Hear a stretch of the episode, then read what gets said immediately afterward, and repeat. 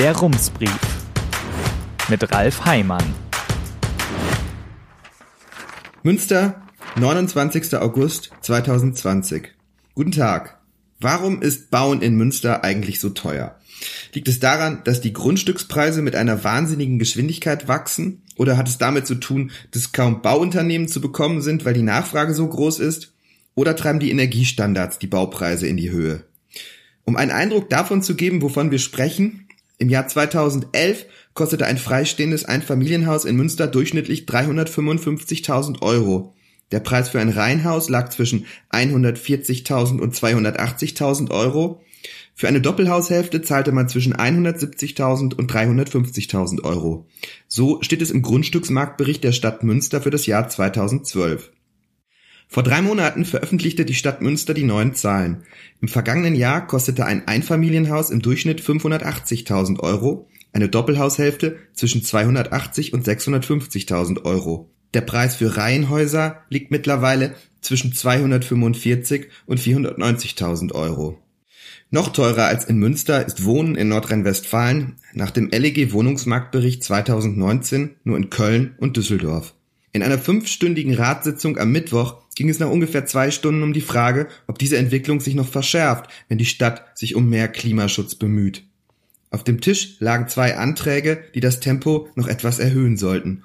Einer von den Linken der ÖDP, den Piraten und Rüdiger Sagel und einer von den Grünen. Sie hatten vor neun Monaten zusammen mit der CDU ein Klimapaket mit einem Volumen von 40 Millionen Euro verabschiedet. Was seitdem passiert ist, steht in einem Bericht der Stadtverwaltung. Elf Punkte, es ist ein Anfang, aber gemessen am Problem sieht es ein bisschen aus, als hätte man schon mal ein Glas Wasser bereitgestellt, um die lichterloh brennende Halle Münsterland zu löschen. Ausbau von zahlreichen Fahrradstraßen im Stadtgebiet, Entwicklung und Umsetzung eines Förderprogramms für Lastenräder, Ausbau und Intensivierung der Öffentlichkeitsarbeit für den Klimaschutz. Das sind drei der Punkte. Ein sogenannter Bürgerpakt, der ebenfalls in der Liste steht, hat den Namen Münsters Klimamischpoke bekommen. Die Klimabewegung schrieb in einer Pressemitteilung, die Verwaltung verniedliche das Problem. Die Linke, die ÖDP, die Piraten, Rüdiger Sagel und die Grünen wollten nun mit ihrem Antrag erreichen, dass die Stadt eine Strategie erarbeitet und einen konkreten Plan macht und dass dann auch überwacht wird, ob dieser Plan funktioniert. FDP-Fraktionschef Jörg Behrens stimmte dafür, wandte aber ein, er sei skeptisch, ob die Klimaneutralität im Jahr 2030 tatsächlich eine realistische Vorstellung sei. Die Stadtverwaltung habe das Ziel, Zitat, extrem ambitioniert genannt. Im Verwaltungsdeutsch heißt das, glaube ich, so viel wie so gut wie unmöglich, um nicht zu sagen unmöglich, sagte Behrens. Man werde sich immer wieder fragen müssen, steht das, was wir hier zum Klimaschutz planen, nicht anderen Zielen im Weg? Und da sei das Bauen eben ein Beispiel. Weitere, Zitat, Knebelungen und Geißelungen bei der Energieeffizienz machten den Wohnungsbau nur noch teurer.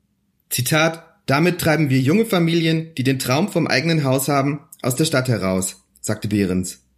Wenn das stimmen sollte, würde es bedeuten, die Energiestandards sind einer der maßgeblichen Kostentreiber. Bürgermeister Gerd Joksch von den Grünen wies das heftig zurück. Zitat, wenn das Wohnen in Münster so teuer ist, dann liegt es einzig und allein daran, dass unsere Grundstückspreise astronomisch hoch sind. An nichts anderem liegt das, sagte er. Das habe mit Wärmedämmung und Energieeffizienz überhaupt nichts zu tun. Wer das behauptet, sagt nicht die Wahrheit, sagte Joksch. Aber was ist nun richtig?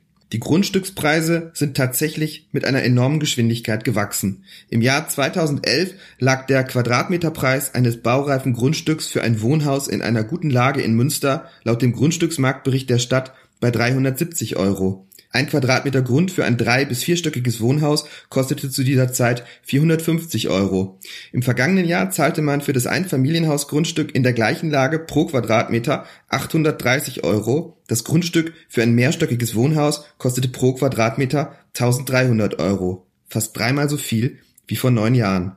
Und was ist mit den Energiestandards? Die seien sicherlich nicht ganz kostenlos zu haben, sagt Christian Schröder, Sprecher der Bausparkasse LBS West. Aber man müsse bedenken, in Nordrhein-Westfalen gäbe es neun Millionen Wohnungen, im Jahr werde nur ein halbes Prozent davon neu gebaut. Zitat, wenn wir auch nur ansatzweise die Klimaschutzziele erreichen wollen, müssen diese Wohnungen in den nächsten Jahren so wenig Energie wie möglich verbrauchen. Sagt Schröder. Und man könne die Kosten ja kompensieren. Wer derzeit ein Haus baut, müsse Stellplätze für Autos nachweisen. Dabei hätten viele junge Familien in der Stadt gar kein Auto mehr. Auch über die Höhe der Grunderwerbssteuer könne man die Kosten reduzieren oder dadurch, dass man gleich mehrere Wohnungen auf die gleiche Weise baut. Auch das senke den Einzelpreis. Der Ökonom Michael Vogtländer, Autor des Buchs Luxusgut Wohnen, sieht unter dem Strich drei Gründe für die Entwicklung. Zitat Erstens, die Grundstückspreise sind in den vergangenen Jahren enorm gestiegen, vor allem in den Ballungsgebieten. Die Baulandpreise steigen zwischen 10 und 15 Prozent pro Jahr. Zweitens, der Immobilienboom sorgt für einen Fachkräftemangel unter Handwerkern. Das treibt die Preise für deren Dienstleistungen in die Höhe. Und drittens, wir haben im Gegensatz zu anderen Ländern sehr hohe Baustandards, vom Schallschutz bis hin zu energetischen Verordnungen. Auch das kostet immer mehr, hat Vogtländer vor zwei Jahren dem Magazin Spiegel in einem Interview gesagt. Auch die Ansprüche in Deutschland spielen danach eine Rolle.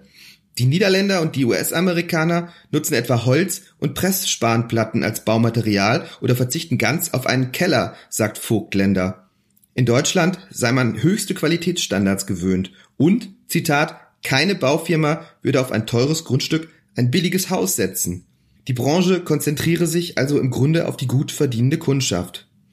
Um dieser Entwicklung entgegenzuwirken, hat die Stadt Münster vor sechs Jahren beschlossen, in der Innenstadt muss ein Drittel der Nettowohnfläche eines neuen Hauses günstiger Wohnraum sein, in Klammern öffentlich geförderter Wohnungsbau. Außerdem gilt seit fünf Jahren, bei der Vergabe von Einfamilienhausgrundstücken spielen soziale Kriterien eine Rolle und beim Bau von Mietwohnungen bekommt nicht das Unternehmen den Zuschlag, das den Höchstpreis bietet. Entscheidend ist, wer die günstigste Startmiete garantiert. Die hohen Preise werden den Bauboom in Münster nicht bremsen. Erst in dieser Woche haben Grüne und SPD den Weg für drei neue Baugebiete freigemacht. Südlich des Dortmund-Ems-Kanals, auf beiden Seiten des Albersloher Wegs, an der Steinfurter Straße, hinter der ehemaligen Eissporthalle und von dort ein paar hundert Meter weiter in Richtung Gievenbeck an der Bussopolstraße sollen 5000 neue Wohnungen entstehen, ungefähr 1000 mehr als ursprünglich geplant. Grüne und SPD haben gegen den Willen von CDU und FDP ihre Vorstellungen durchgesetzt. Die Wohnungen in diesen Gebieten müssen hohe Energiestandards erfüllen, in Klammern KfW Effizienzhaus 40, aus umweltverträglichen Baustoffen bestehen und begrünte Dächer haben. Die Siedlungen werden autofrei sein, man will auf einen Teil der Parkplätze verzichten und die Autos sollen nicht an den Straßen herumstehen, sondern in Tiefgaragen, jedenfalls nicht ebenerdig. Tiefgaragenplätze werden die Kosten allerdings nicht unbedingt senken. Für so einen Platz muss man mindestens einen mittleren fünfstelligen Betrag einkalkulieren. Ein Problem könnte sein, dass der Stadt nicht alle Grundstücke gehören, um die es hier geht.